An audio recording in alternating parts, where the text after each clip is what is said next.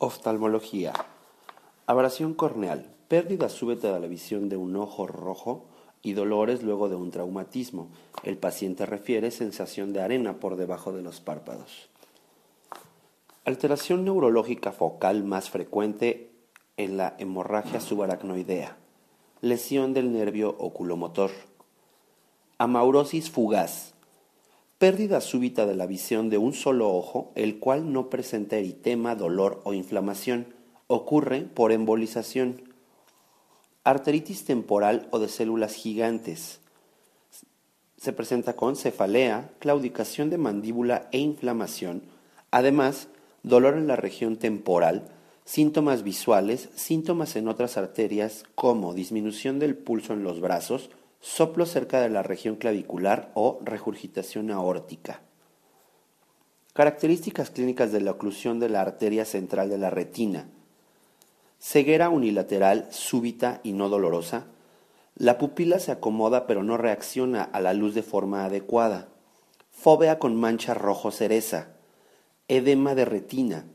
Arterias retinianas con apariencia de vacías Características clínicas de la oclusión de la vena central de la retina. Ceguera unilateral súbita y no dolorosa. Hemorragias retinianas. Manchas algodonosas y edema. Características de la retinopatía diabética no proliferativa. Dilatación de venas, microaneurismas, edema de retina y hemorragias retinianas. Causa más frecuente de ambliopía, estrabismo en niños. Causa más frecuente de esclerosis múltiple. Se piensa que es multifactorial. Existe evidencia de susceptibilidad genética. Ocurre principalmente en población femenina en el norte de Europa. Se ha implicado el rol de algún detonante ambiental, como por ejemplo infecciones, dieta o el clima. Condiciones que incrementan el riesgo de catarata. Edad avanzada, tabaquismo, alcoholismo, diabetes, trauma e infección. Conducta a seguir en caso de leucocoria en un paciente neonato o lactante. Se le considera como una urgencia oftalmológica debido a la probabilidad de que se trate de retinoblastoma. Otra posibilidad es que se trate de catarata, la cual deberá de ser corregida para evitar la ambliopía.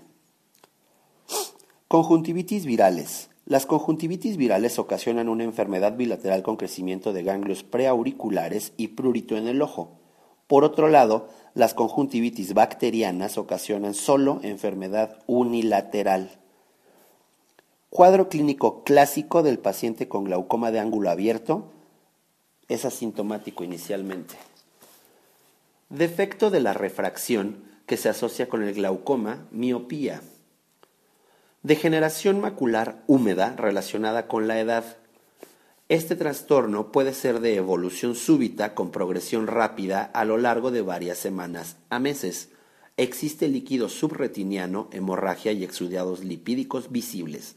Puede existir una neovascularización, la cual se observa como una descoloración gris en el área macular.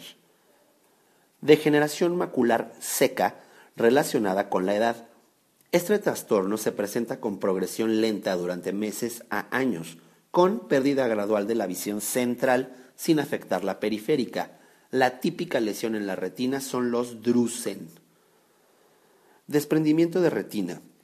Es la pérdida súbita de la visión de un solo ojo que ocurre como una cortina de teatro que desciende. Existen destellos luminosos y sombras flotantes. Es posible que en los exámenes se presente un paciente con antecedente de traumatismo cráneoencefálico. No existe dolor o eritema ocular. Diagnóstico de retinopatía diabética. El monitoreo de la retinopatía debe realizarse cada año. Con la fluorescencia se puede identificar a los pacientes que necesitan fotocoagulación con láser. Enfermedades asociadas con la oclusión central de la retina en pacientes jóvenes. Enfermedades que deberán de investigarse en caso de oclusión de la vena central de la retina en pacientes jóvenes, síndrome antifosfolipídico, deficiencia de la proteína C, mutación del factor 5 de Leiden y otras causas hereditarias de trombofilia. Enfermedades asociadas con esclera azul, osteogénesis imperfecta tipo 1 y 2, síndrome de Ellen-Darlos, pseudojantoma elecitium y síndrome de Marfan. Enfermedades asociadas con mancha rojo cereza en la mácula, enfermedad de Tay-Sachs, enfermedad de Niemann-Pick y oclusión de la arteria central de la retina. Estudio diagnóstico de elección para la abrasión corneal, oftalmoscopia, con tinción de fluoresceína. Estudio diagnóstico de elección para la trombosis del seno cavernoso, resonancia magnética nuclear. Etiología de la oclusión de la arteria central de la retina. Es una enfermedad embólica de la arteria carótida, arteritis de la temporal, mixoma o trombos cardíacos, así como trombofilia, mutación del factor 5 de Leiden. Factores de riesgo para el glaucoma de ángulo abierto. Edad mayor a 40 años, diabetes y miopía.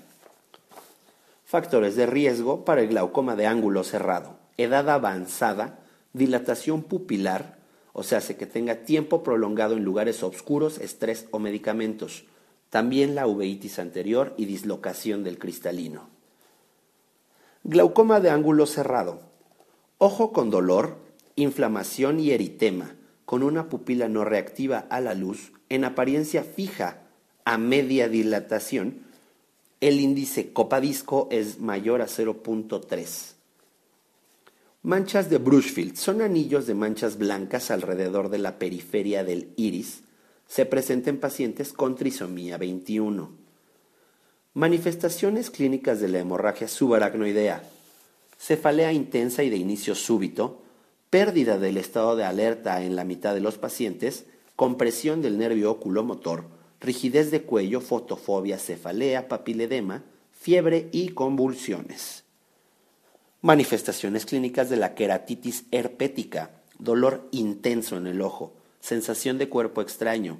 A la exploración con fluoresceína existe un patrón dendrítico. Manifestaciones clínicas de la uveitis, ojo rojo y dolorido, fotofobia marcada.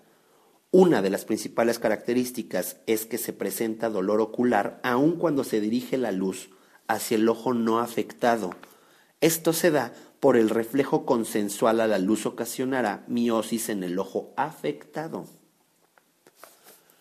Manifestaciones clínicas del paciente con lesión al cuarto nervio craneal. Diplopia cuando la mirada se dirige hacia abajo. Medicamento contraindicado en la queratitis herpética, esteroides. Medicamento utilizado para el tratamiento de glaucoma de ángulo abierto, que se contraindica en el glaucoma de ángulo cerrado, la epinefrina. Medicamentos que incrementan el flujo de salida del humor acuoso y por tanto son de utilidad en el tratamiento de glaucoma. Prostaglandinas como el latanoprost, travoprost y bimatrost, así como la pilocarpina. Medicamentos que ocasionan disminución de la producción de humor acuoso y por lo tanto son de utilidad en el tratamiento de glaucoma bloqueadores beta como el timolol, betajolol, levo, levobunolol, cartelolol y metipranolol. Agonistas adrenérgicos alfa como la aproclonidina y la brimonidina, así también los inhibidores de la anidrasa carbónica. Método diagnóstico confirmado, confirmatorio de uveitis, exploración con lámpara de hendidura método diagnóstico de imagen con mayor sensibilidad para el diagnóstico de hemorragia subaracnoidea, TAC, que tiene mayor sensibilidad que la resonancia magnética. Método preventivo más eficaz para retrasar la progresión de la retinopatía diabética, control de la glucosa. Neuritis óptica es la pérdida unilateral de la visión que se establece en aproximadamente dos semanas Existe inflamación del disco óptico y dolor al movimiento de los ojos. Es posible que se presente el fenómeno de desaturación de color, que es una forma parcial de ceguera al color en la cual el ojo normal observa un objeto como rojo intenso, mientras que el otro lo observará en una tonalidad más pálida, por ejemplo, rosa. Existe un defecto pupilar aferente, como por ejemplo la pupila de Marcus Gunn.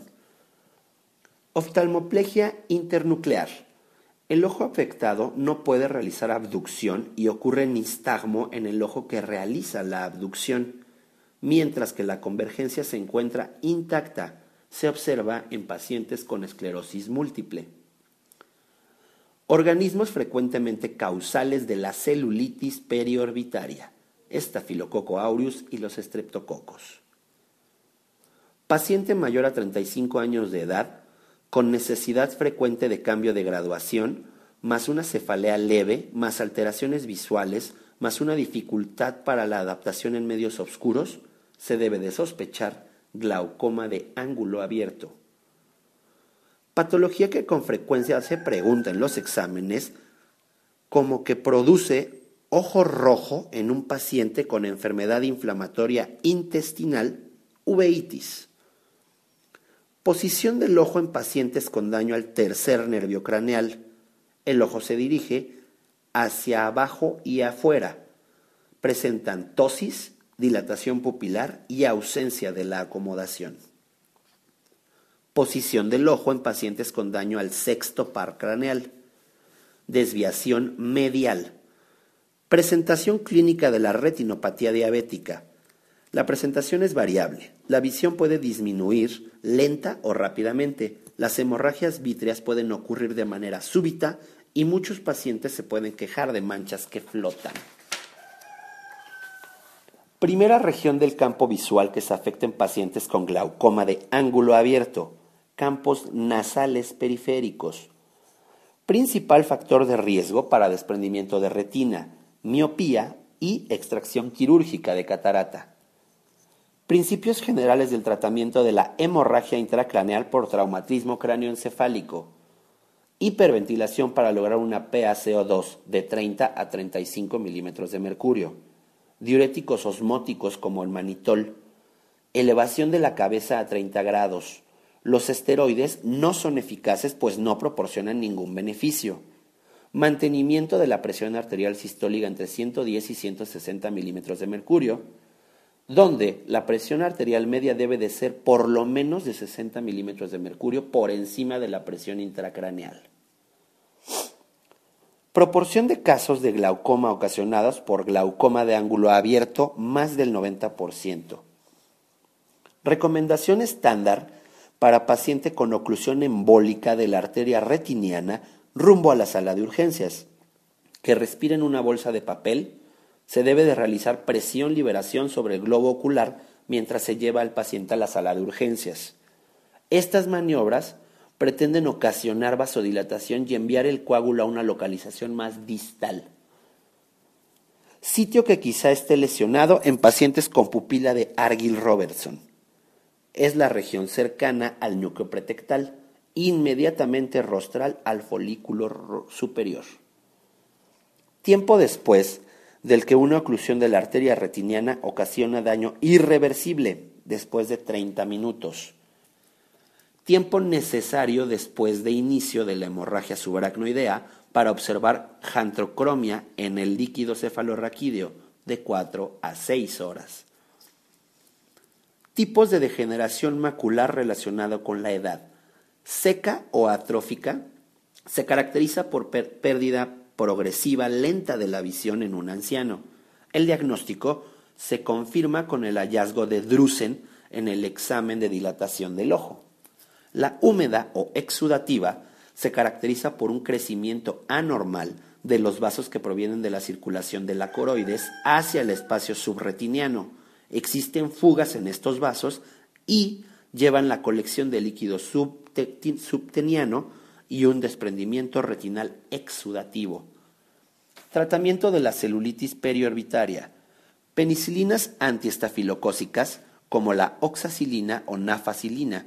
En pacientes alérgicos se administrarán cefalosporinas de primera como la cefasolina. Tratamiento de la degeneración macular.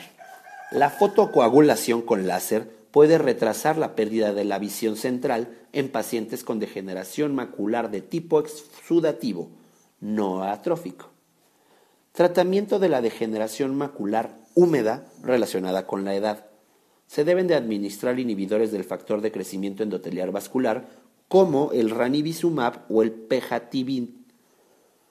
Tratamiento de la degeneración macular relacionada con la edad No existe evidencia clara de que algún tratamiento detenga la progresión de la degeneración macular relacionada con la edad de tipo seco.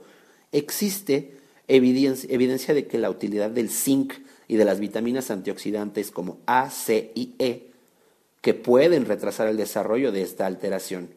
La degeneración macular relacionada con la edad de tipo húmeda se trata con fotocoagulación y tratamiento fotodinámico. Tratamiento de la degeneración macular seca relacionada con la edad. No hay. Tratamiento de la hemorragia subaracnoidea. Mantenimiento de la presión sistólica entre 160 a 160 milímetros de mercurio. Presiones mayores pueden ocasionar resangrado, mientras que presiones menores pueden ocasionar hipoperfusión. Profilaxis contra crisis convulsivas. Nimodipino para disminuir el riesgo de vasoespasmo local Angiografía para determinar el sitio de la hemorragia y determinar la necesidad de corrección quirúrgica. Y realizar tratamiento quirúrgico lo más pronto posible para reevitar el sangrado. Tratamiento de la hemorragia subconjuntival. No requiere tratamiento. Tratamiento de la neuritis óptica. La mayoría de los casos responderá a la administración de esteroides. Tratamiento de la oclusión de la arteria central de la retina de manera similar a un infarto cerebral isquémico o ataque isquémico transitorio, se debe de colocar al paciente en posición de cúbito, administrar oxígeno, proporcionar masaje ocular para intentar remover la obstrucción. Entre otras terapias se encuentra la administración de acetazolamida o de trombolíticos. Se ha utilizado la paracentesis de cámara anterior para tratar de disminuir la presión en el ojo afectado. Tratamiento de la queratitis herpética. Aciclovir, famciclovir o balaciclovir oral y administración tópica de trifulirida al 1% o hidoxuridina. Nunca deben utilizar esteroides tópicos en estos pacientes. Tratamiento de la retinopatía diabética proliferativa. Fotocoagulación. En algunos pacientes se pueden inyectar inhibidores del factor de crecimiento endotelial para controlar la neovascularización. Tratamiento de la trombosis del seno cavernoso. Debridación quirúrgica así como administración de antibióticos. Tratamiento del desprendimiento de la retina. Los pacientes deberán inclinarse hacia atrás para aumentar la probabilidad de que la retina caiga en el lugar correcto. Recolocación mecánica quirúrgica de la retina con fotocoagulación con láser, crioterapia, inyección de gas expansor en la cavidad vítrea. Tratamiento inicial de la uveitis, administración tópica de esteroides. Triada de Charcot de la esclerosis múltiple, nistagmo, temblor de intención y alteraciones del habla. Trombosis del seno cavernoso. Trombosis aguda del seno cavernoso alrededor del seno esfenoidal usualmente secundaria a una infección sinusal. El dato más importante para realizar este diagnóstico es la parálisis del tercero, cuarto y sexto nervios craneales. También existe eritema marcado e inflamación del ojo, quemosis y así proptosis. Trombosis del seno cavernoso en un paciente diabético con material negruzco en el paladar. Mucormicosis único tipo de alteración que produce ojo rojo más secreción, conjuntivitis. Utilidad de la brimonidina en el glaucoma. Ocasiona disminución de la síntesis del humor acuoso sin producir cambios pupilares o en la visión, a diferencia de la epinefrina. Utilidad de la epinefrina en el glaucoma. Por medio de la estimulación alfa-1 adrenérgica, se inhibe la síntesis de humor acuoso por vasoconstricción. Se encuentra contraindicado en pacientes con glaucoma de ángulo cerrado, ya que produce midriasis. Utilidad de los bloqueadores beta adrenérgicos como el timolol, betajolol y carteolol en el glaucoma. Disminuyen la secreción del humor acuoso sin ocasionar cambios pupilares o visuales. Utilidad de los colinérgicos como la pilocarpina, carbacol, fisostigmina y ectopioato en el tratamiento del glaucoma. Estos incrementan el flujo de salida del humor acuoso, un incremento de la contractilidad ciliar, con lo que se ocasiona apertura de la malla trabecular Estos producen miosis y ciclospasmo. Utilidad del latanoprost o prostaglodina F2-alfa. Incrementan el flujo de salida del humor acuoso. Uveitis. La uveitis se asocia con pérdida súbita de la visión en un solo ojo, el cual se presenta eritematoso, dolido y el paciente suele referir fotofobia.